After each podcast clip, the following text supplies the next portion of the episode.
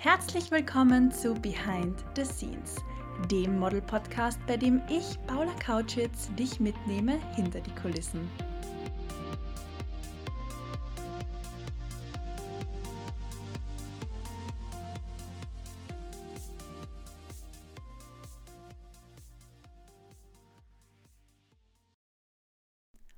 Heute ist ein regnerischer und nebeliger Novembertag, wie er im Bilderbuch nicht schöner beschrieben sein könnte. Ich nutze diese Gelegenheit und sitze hier mit einer Tasse Tee und nehme diese QA-Folge für dich auf. Heute beantworte ich unter anderem, was Models so verdienen, wann man weiß, dass der richtige Punkt da ist, um hauptberuflich als Model durchzustarten und viel mehr. Diese Folge geht am 6.12. online, also Happy Nicolo und schön, dass du hier bist und reinhörst. Let's get started!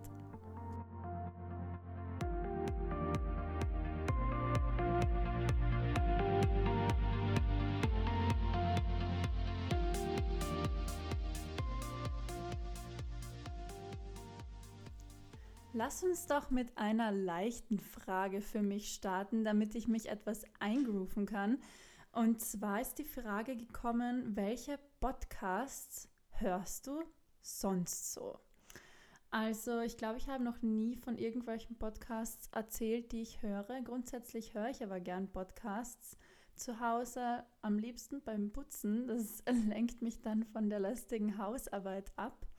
Und seit ein paar Tagen höre ich da den Podcast High Low vom Model und von Model und Aktivistin Emily Ratakowski. Sie ist euch bestimmt allen ein Begriff. Auf Instagram findet ihr sie unter Emrata. Sie setzt sich viel für Menschen und vor allem Frauenrechte ein, hat einen kleinen Sohn und genau, in ihrem Podcast plaudert sie ähnlich wie ich aus dem Nähkästchen und hat da hin und wieder Stars eingeladen. In einer Folge war Julia Fox, habe ich gesehen, habe ich mir jetzt noch nicht angehört. Gestern habe ich mir eine Folge angehört, wo sie mit einer Anwältin spricht. Und zwar schildert sie da eine Geschichte, die ihr selbst widerfahren ist. Also sie wurde da auf offener Straße von einem Mann gefilmt und sie hat das dann eben so erzählt, dass es für sie nicht, also das war für sie kein großes Problem, denn sie ist öfters damit konfrontiert als Person öffentlichen Lebens. Aber der Mann hat halt auch ihren zweijährigen Sohn gefilmt und das hat bei ihr nicht nur eines, sondern circa 100 Grenzen gleichzeitig überschritten. Und mit der Anwältin spricht sie da über die rechtlichen und ethischen Konsequenzen von so einer Handlung. Es war ganz interessant. Zum einen, weil ich ja selbst Model bin, zum anderen, weil ich Medienrecht studiert habe hat mir die Folge ganz gut gefallen. Ein anderer Podcast, den ich jetzt nicht mehr höre, weil ich schon alle Folgen zweimal durch habe, ist I Chose Me von Model Nadine Leopold. Nadine Leopold ist euch bestimmt auch ein Begriff. Sie kommt so wie ich ursprünglich aus Kärnten, wohnt aber schon länger in London und ist hauptsächlich durch ihre Arbeit mit der riesengroßen Unterwäschebrand Victoria's Secret bekannt geworden. In ihrem Podcast spricht sie die unterschiedlichsten Themen an, das Modeln betreffend. Ganz viel über mentale Gesundheit, Körperbild und die Entwicklung, die sie durchgemacht hat, da sie sehr jung zu modeln begonnen hat und da auch sehr viel einstecken musste. Diese beiden Podcasts kann ich sehr empfehlen und wenn wir schon bei Empfehlungen sind, das Buch Lessons von Giselle Bündchen finde ich auch richtig, richtig cool. Das habe ich vor ein paar Jahren gelesen und jetzt sehe ich es gerade im, in meinem Bücherregal, das mir gegenübersteht und habe mir gedacht, jetzt droppe ich diese Empfehlung auch noch. Nun möchte ich die zweite Frage beantworten. Es geht ja Schlag auf Schlag weiter. Und zwar, wie stehst du zu Skincare-Routinen? Braucht es wirklich sieben bis acht verschiedene Cremes, Öle, Serien und was weiß der Teufel, was noch alles? Meine Meinung dazu ist, weniger ist mehr. Ich habe diese Erfahrung schon in sehr jungen Jahren gemacht. Mich haben im Teenageralter oft die Leute nach meiner Skincare-Routine gefragt, weil ich oft Haut hatte, die aussah wie weich gezeichnet, während meine Klassenkolleginnen Pickel bekommen haben. Und ich muss ganz ehrlich sagen, ich hatte, ich war total nachlässig mit meiner Skincare-Routine. Ich hatte ein Waschgel und habe mich sonst mit der Fettcreme von Nivea eingeschmiert und das war's. Aus heutiger Perspektive weiß ich, dass das gar nicht so blöd war. Ich habe auch heute noch eine sehr kleine Skincare-Routine. Ich verwende nach wie vor einen Cleanser. Da habe ich einen Schaumcleanser, meistens von Alverde. Der kostet 3-4 Euro. Damit reinige ich mein Gesicht zweimal, damit keine Make-up-Reste zurückbleiben. Vielleicht ist es dir schon einmal aufgefallen. Wenn du dein Gesicht reinigst und dich dann anschließend mit einem weißen Handtuch abtrocknest, sieht man oft noch Make-up-Rückstände im weißen Handtuch kleben. Und um das zu vermeiden, beziehungsweise um den Schmutz vom Tag, Make-up-Reste, Schweiß und andere Rückstände aus meinen Poren zu entfernen, glänze ich eben zweimal. Anschließend verwende ich Hyaluronsäuregel aus der Apotheke als feuchtigkeitsspendende Pflege und im Winter oder zum Schlafengehen oder wenn ich einmal etwas mehr brauche, noch eine etwas fettigere Creme. Da habe ich zum Beispiel, da verwende ich nach wie vor hin und wieder Nivea oder sonst die reichhaltigere dunkelgrüne Creme von Veleda. Skin Food heißt die und die kostet 8 Euro. Also du siehst, Gesichtspflege muss nicht immer teuer sein. Ich habe da auch einmal mit einer Hautärztin darüber gesprochen und sie hat die Hände über dem Kopf zusammengeschlagen und hat gesagt, diese ganzen Celebrity Skincare Routinen sind ein Graus. Also das ist Marketing und sonst gar nichts für gewisse, ähm, für gewisse Marken, weil seiner Haut tut man da absolut nichts Gutes, wenn man sieben verschiedene Cremen, Öle und Serien verwendet, beziehungsweise noch mehr. Ich merke es auch beim Arbeiten ganz stark, dass meine Haut nach einem Shooting-Tag dringend Pause braucht. Und deswegen trage ich zu Hause wenig bis nie eigentlich Make-up, weil ich im Job schon so oft geschminkt werde, stark geschminkt werde, mehrmals am Tag umgeschminkt werde. Und da möchte ich meine Haut dann zu Hause einfach nur atmen lassen. Ich habe es auch vor kurzem leider gemerkt, dass ich Wimmeln, also kleine Pickelchen bekommen habe um die Augenpartie und habe auch da mit einer Hautärztin gesprochen und sie meinte, das kommt von Überpflegung. Dann habe ich ihr eben geschildert, dass ich eigentlich eh nur wenig Produkte verwende, im Job aber massenhaft Produkt drauf bekomme und das ist natürlich nicht förderlich für eine gesunde Haut und da braucht es dann wirklich eine gute Reinigung und keine reichhaltigen Pflegen wenn man eh den ganzen Tag schon ein Full-Face-Make-up trägt. Aber das kommt halt mit der Arbeit als Model und wenn man das weiß, dann kann man da natürlich auch dagegen steuern. Die nächste Frage lautet, wie integrierst du Bewegung in deinen Alltag? Ich beschreibe mich als aktiven Menschen. Ich nehme oft die Treppe anstatt des Aufzugs und ich fahre meine Wege gerne mit dem Rad oder gehe sie überhaupt zu Fuß. Das liegt in erster Linie daran, weil ich das möchte, weil ich auch auf die Umwelt schauen möchte und weil ich nicht jeden Weg mit dem Auto zurücklegen will. Auf der anderen Seite, weil ich einfach keine gute Autofahrerin bin, beziehungsweise einfach nicht gerne fahre. Vermutlich wäre ich eine bessere Autofahrerin, würde ich hin und wieder fahren und üben, aber anyway, ich bewege mich dann lieber. Stell dir vor, du fährst täglich 15 Minuten mit dem Rad in die Arbeit und 15 Minuten heim dann hast du dich schon eine halbe Stunde bewegt. Oder aber ähnliches Beispiel, stell dir vor, du spazierst täglich 20 Minuten in die Arbeit und 20 Minuten nach Hause, dann hast du dich schon fast eine Dreiviertelstunde bewegt.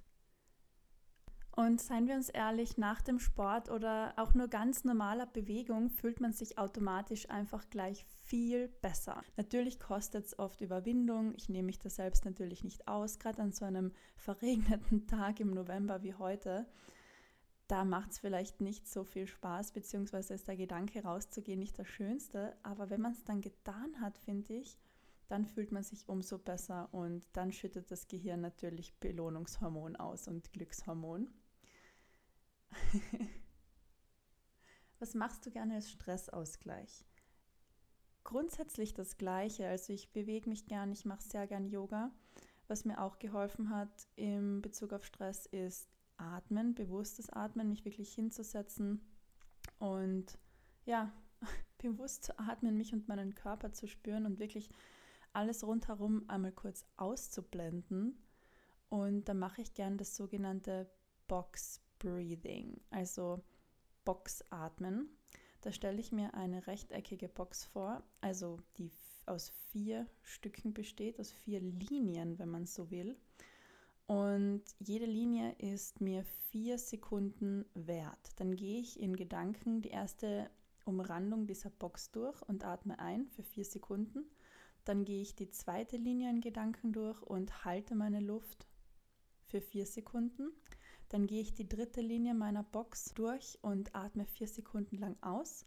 Und dann gehe ich in Gedanken die vierte Linie der Box durch. Also ich zeichne eine vollständige Box, ein vollständiges Quadrat, was auch immer man zeichnen möchte mit vier Linien durch und halte mit ausgelassener Luft, mit leerer Lunge noch einmal für vier Sekunden. Also das Ganze, wenn ich es vormachen müsste, würde circa so klingen.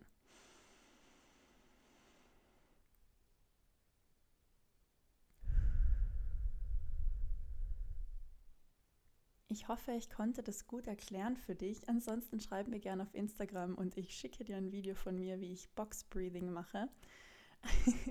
Nein, aber es funktioniert für mich persönlich wirklich gut und das mache ich circa eine Minute lang oder fünf, so lange wie ich Lust habe. Und dann nehme ich mir noch ein bis zwei Minuten Zeit und lasse den Atem ganz normal weiterfließen. Also da orientiere ich mich dann an keinem bestimmten Rhythmus. Und danach merke ich, wie meine Lunge einfach viel voller ist mit, mit Sauerstoff, mit Luft und wie, ja, wie besser ich mich fühle und wie klar sich mein Kopf eigentlich anfühlt. Und ansonsten, wenn natürlich solche kleinen Übungen dann nicht mehr reichen, nehme ich mir wirklich freie Tage. Das klingt so banal, aber das habe ich auch erst lernen müssen, dass ich mir auch als selbstständiger Mensch, ich habe so viele Projekte und so viele Interessen, aber dass ich mir wirklich mein Wochenende nehme und am Samstag und Sonntag dann keine Business-Anfragen beantworte oder meine E-Mails durchgehe und dann am Samstag und Sonntag wirklich schaue, dass ich in die Natur rauskomme, viel im Wald bin, ich liebe den Wald, viel beim Wasser bin, gern am, im Wasser, beim Wasser. Ich habe gerade erst heute in der Früh ein Instagram, also dass Studien gezeigt haben, dass allein wenn man sich in der Nähe von Wasser aufhält, dass das die Stresslevel schon nach unten sinken lässt und Glückshormone produziert. Und das kann ich total bestätigen. Also beim Wasser fühle ich mich sehr wohl. Was ich auch liebe, sind Massagen, ganze Wellness-Tage. Und ich finde, man muss da nicht zwingend wohin gehen. Also natürlich ist es einmal schön, in der Therme oder im Massagestudio zu sein. Das gönne ich mir auch sehr gern. Also das ist etwas, für das nehme ich dann gerne mal Geld her. Aber ich mache das auch sehr gern zu Hause und schalte mein Handy wirklich ab, lasse mir eine Badewanne ein und lese etwas, zünde mir meine 500 Kerzen an und bin einfach einmal wirklich nur mit mir. Kann sehr heilsam sein, vor allem nach einem langen Tag und gehört einfach dazu, finde ich. Stress ist in unserer Gesellschaft immer sehr negativ beseitet. Also natürlich braucht man einen gewissen Stress, um gut performen zu können, das ist mir auch total klar. Aber ich persönlich möchte nicht, dass das überhand nimmt und ich mich dann durch das unwohl fühle. Und um das bestmöglich zu bewältigen, habe ich mir eben diese Strategien zurechtgelegt. Die sind natürlich für jeden anders und ich kann dann nur aus meiner Perspektive sprechen. Nun aber zur nächsten Frage. Welches Shooting war für dich bisher am anstrengendsten? Das ist eine sehr gute Frage. Ich muss an mein allererstes Shooting mit Addicted to Models denken. Das war für einen Uhrenhersteller und ich habe das in einer früheren Podcast-Folge schon einmal genannt. Ich war relativ neu dabei und hatte noch nicht so viel Ahnung, was Posing anbelangt. Dann hat mich der Kunde gebeten, frontal zu posieren, die Uhr aber auf der rechten Hand zu tragen und zeitlich die Uhr zu zeigen. Und ich war einfach komplett überfordert. Das war jetzt nicht super mega anstrengend. Ich war ja auch im Studio, es waren noch andere Models dabei, die waren alle total nett, auch der Fotograf war total nett. Ich habe mich nicht unwohl gefühlt, aber es war für mich wahnsinnig herausfordernd, weil ich einfach absolut keine Ahnung hatte, wie ich eigentlich posen soll. Heute bin ich dankbar für diese Erfahrung, denn sie hat mir sehr viel in sehr kurzer Zeit gelernt. Und ansonsten finde ich es oft anstrengend, wenn man einfach den ganzen Tag draußen shootet und es einfach wahnsinnig kalt ist. es ist einfach so, dass man mit der Zeit auskühlt und dass es mit der Zeit dann nicht mehr so angenehm ist. Aber es gehört auch zum Job dazu. Da heißt es dann natürlich dicke Jacke mitbringen, Socken anziehen und in Pausen sich anzuwärmen und vielleicht sogar Tee mitzubringen oder sonst dort irgendwo zu schauen, wo kann ich mir ein heißes Getränk besorgen. Die nächste Frage. Ich bin nur 1,72 cm groß und habe nicht die typische Modelfigur, auch nicht für Kirby. Habe ich trotzdem Chancen, als Model zu arbeiten? Und um das zu beantworten, möchte ich gern eine Geschichte erzählen. Als ich in Athen im Model-Apartment war, habe ich mit zwei Models zusammen gewohnt. Die eine, Betty aus Ungarn, hatte innerhalb von sechs Wochen keinen einzigen Job. Betty hat ein super cooles High-Fashion-Gesicht, ist 1,80 Meter groß und hat eine Hüfte von 90 cm. Das andere Model war Berenika aus Polen. Berenika war 1, lasst mich nicht lügen, 1,73 groß. Ich schaue das jetzt in ihrer Kartei nach. Kleinen Moment, meine Lieben. Das interessiert mich jetzt nämlich wirklich.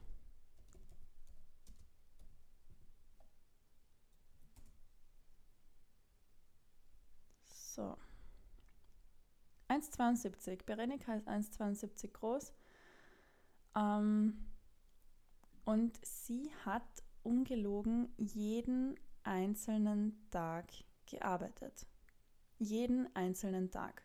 Und ich will jetzt nicht sagen, dass es für uns, dass wir jetzt neidisch waren oder dass es für uns unangenehm war, aber es war schon irgendwie amüsant zu sehen, dass eigentlich das kleinste Model, von der wir absolut keine Ahnung hatten, dass sie, naja, was sie auf dem Kasten hat, egal ob es jetzt ein Bikini-Kunde war, ein Brautmodenkunde in Athen oder ein Sonnenbrillenkunde, sie hat jeden Job abgestaubt.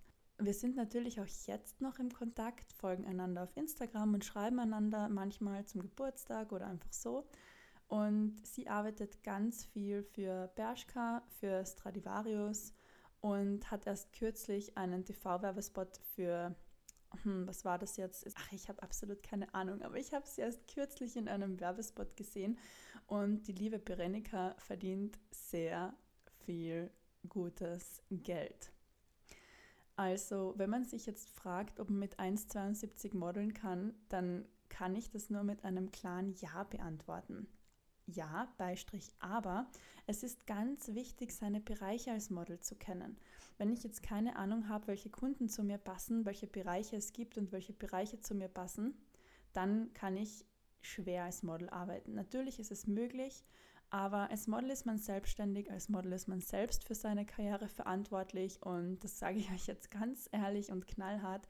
Keine Agentur wird hergehen und sagen, ich mache aus dir die nächste Naomi Campbell, ich mache aus dir die nächste Elsa Horst, Heidi Klum, Taylor Hill, wer auch immer. Ich mache aus dir das nächste Victoria's Secret Model. Du musst nichts dafür tun. Wir machen alles. Es ist einfach nicht so. Aber wenn man sich auskennt, wenn man sich Wissen über die Branche aneignet und genau weiß, wo man reinpasst, dann kann man es so machen wie die liebe Perenika aus Polen und sehr viel, sehr gutes Geld verdienen.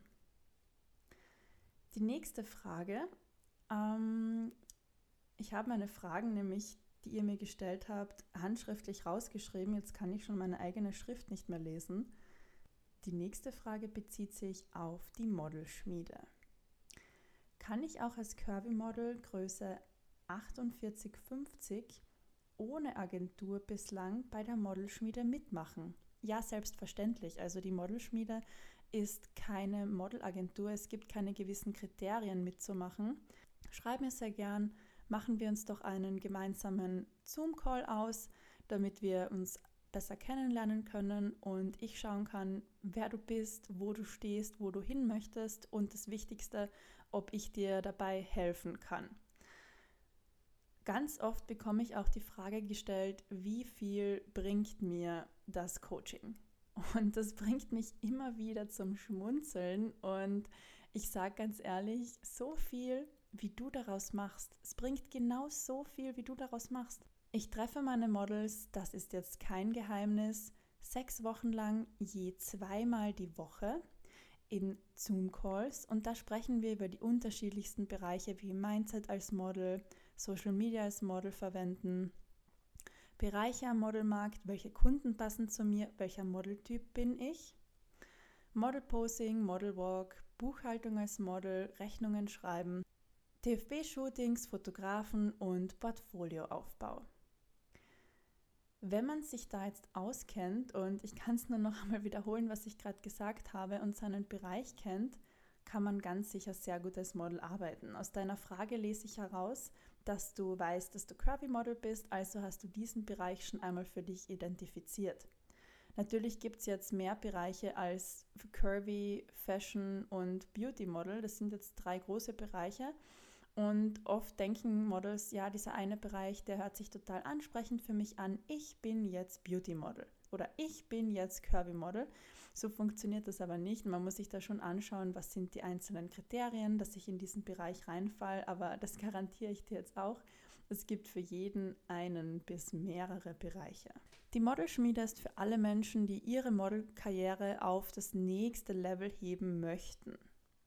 Die Modelschmiede ist nicht für Menschen, die absolut keine Modelerfahrung haben, denn ich muss ein gewisses Basiswissen voraussetzen können. Ich kann im ersten Call nicht besprechen, was ist eine Kamera. Bietest du auch Einzelcoachings an? Im Moment noch nicht, aber das ist definitiv eine Richtung, in die ich mit der Modelschmiede gehen möchte. Denn wenn man mit jemandem eins zu eins arbeitet, kann man natürlich noch viel bessere Erfolge erzielen und Ergebnisse sehen, logisch.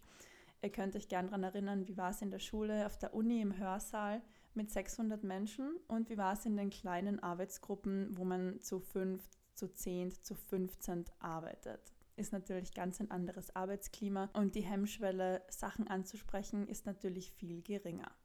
Mir ist es besonders wichtig, ganz persönlich mit meinen Klientinnen zu arbeiten denn mich interessiert es nicht, in einem Zoom-Call drinnen zu sein mit 25 Personen, wo ich keine Ahnung habe, wer bist du eigentlich, was machst du, wohin möchtest du. Nein, also ich möchte mit echten Menschen arbeiten. Deswegen sind die Gruppen in der Modelschmiede sehr privat und klein gehalten. Ich hatte zum Beispiel in meiner allerersten Gruppe im Juni fünf Models, dann hatte ich vier Models im Oktober, jetzt habe ich drei. Ich möchte mit meinen Models im Call wirklich so reden, als wären wir richtig gute Freundinnen, für die ich mich auch privat interessiere und denen ich bestmögliche Ratschläge geben möchte. Und so kann man meiner Meinung nach am besten zusammenarbeiten. Diese Woche habe ich mir zum Beispiel für die liebe Rebecca aus der aktuellen Gruppe eine Stunde Zeit genommen und mit ihr telefoniert, mit ihr gemeinsam ihr gesamtes Buch durchgesehen und analysiert, welche Bilder gut sind und welche Bilder raus müssen. Des Weiteren haben wir einen Plan erstellt, welche Bilder sie als nächstes braucht und welche Shootings sie als nächstes macht. Das war ein Entgegenkommen meinerseits, das habe ich nicht verrechnet und geht natürlich total in Richtung Einzelcoaching. Das würde mich wahnsinnig interessieren, aber ich habe nur im Moment nicht die Kapazitäten dafür, denn was viele nicht wissen, ich mache das alles ganz alleine. Also im Moment habe ich keine Unterstützung in der Modelschmiede, ist natürlich auch eine Richtung, in die ich demnächst gehen möchte. Aber ich mache den Podcast allein, das Social Media allein. Ich arbeite selbst noch hauptberuflich als Model. Und ja, dass da meine Masterarbeit im Moment etwas auf der Strecke bleibt, das brauche ich dir, glaube ich, nicht zu erzählen. Aber genug jetzt davon. Ich gehe gleich weiter zur nächsten Frage und die lautet, was stört dich an der Mode- und Modelindustrie beziehungsweise was würdest du gerne verändern? Ich bin der Meinung, es ist ganz wichtig, alle Farben, Formen und Größen zu zeigen, Körper zu normalisieren, nicht immer zu sexualisieren und einfach menschlicher zu werden. Ich finde, dass schon sehr viel in diese Richtung passiert ist. Die wenigsten großen Kampagnen arbeiten noch mit starkem Photoshop. Also so kleine Pigmentflecken, Muttermale, Dehnungsstreifen werden eigentlich in der Regel nicht mehr entfernt. Das finde ich sehr gut. Und ich finde es auch sehr gut, dass man alle möglichen Hauttypen zeigt. Also von ganz weiß über gelb, über rot, über weiß, über schwarz, alles. Also so wie die Welt aussieht, also so wie die Menschen aussehen, die auf der Welt leben, sollte man auch alles herzeigen. Wer meiner Meinung nach Pionierarbeit in diese Richtung leistet, ist die liebe Rihanna mit Fenty Beauty. Also sie hat ja als, ich glaube, eine der wenigsten Kosmetiklinien weltweit 50 oder sind es 40? Hm, muss ich jetzt nachschauen. 50 verschiedene Foundation-Farben in ihrem Sortiment, weil sie wirklich gesagt hat, als ähm, Woman of Color ist es so schwer, auf die passende Foundation zu finden, weil die meisten Make-ups einfach viel zu hell sind. Das ist natürlich wahnsinnig diskriminierend und sie wirbt damit oder sie möchte, dass jede Frau die passende Foundation für sich findet. Das finde ich großartig und ich finde, in diese Richtung soll es auch weiterhin gehen. Abschließend möchte ich jetzt noch die beiden Fragen beantworten, die ich schon im Intro angeteasert habe. Und ich denke, dass man die ganz gut Hand in Hand beantworten kann. Und zwar zum einen, was verdienen Models? Und zum anderen, wann weiß ich, dass ich jetzt wirklich hauptberuflich als Model durchstarten kann? Also, es ist so. Als Model ist man selbstständig und so wie alle Selbstständigen und alle Freelancer hat man kein regelmäßiges Einkommen. Das bedeutet, und so ist es auch, dass es Monate geben kann, in denen man keinen einzigen Cent verdient. Und dann gibt es Monate, wo einige Bezahlungen zusammenkommen, man mehrere Jobs hatte oder einen riesengroßen Job abgestaubt hat. Und das können schon mehrere tausend bis hundert Euro sein. Im Regelfall würde ich sagen, verdienen Models ein gutes bis etwas besseres Durchschnittsgehalt als Menschen in Deutschland und Österreich durchschnittlich verdienen. Aber die superreichen Supermodels, die jeder kennt und denen wir alle auf Instagram folgen, sind kein Maßstab.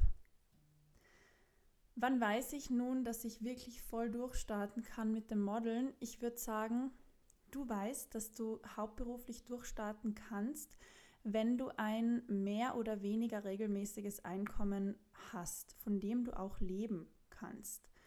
Also nicht von der Hand im Mund, sondern wo dir auch am Ende des Monats genügend übrig bleibt, um das auf die Seite zu legen. Auf keinen Fall vergessen, vorher noch was für Steuern wegzulegen, aber schau dir gerne an, was du verdienen möchtest und rechne dir einfach einmal aus, wie viel du verdienen musst, um genügend Geld für für dich, dein Sparkonto, deine Steuern und sonstige Ausgaben zu haben, die du gern hättest. Und dann kannst du dir selbst beantworten, wann es soweit ist. Wenn du jetzt sagst, ich möchte, dass mir am Ende des Monats 2000 Euro übrig bleiben, dann musst du schon um die 5000 Euro meiner Meinung nach im Monat verdienen. Das ist als Model auf jeden Fall möglich, aber man muss dann natürlich wissen, wie man an das Ganze herangeht. Man muss ein aufgebautes und ausgebautes Portfolio haben, seine Bereiche kennen und sich schon die ersten Stammkunden aufgebaut haben. Dann ist es auf jeden Fall möglich, von der Arbeit als Model gut leben zu können. Es ist auf jeden Fall ein sehr schöner Job, wenn man gern kreativ ist und man kann sicher gut davon leben, wenn man gut an das Ganze herangeht. Ich hoffe, mit dieser QA-Folge wurden alle deine Fragen beantwortet. Schreib mir gern dein Feedback auf Instagram und verrate mir, ob es dir gefallen hat und ob wir so eine QA-Folge demnächst wieder machen sollen. Ich wünsche dir noch einen schönen Tag, morgen Abend, wann auch immer du diesen Podcast hörst und freue mich schon, wenn du auch nächsten Dienstag wieder mit dabei bist. Ciao!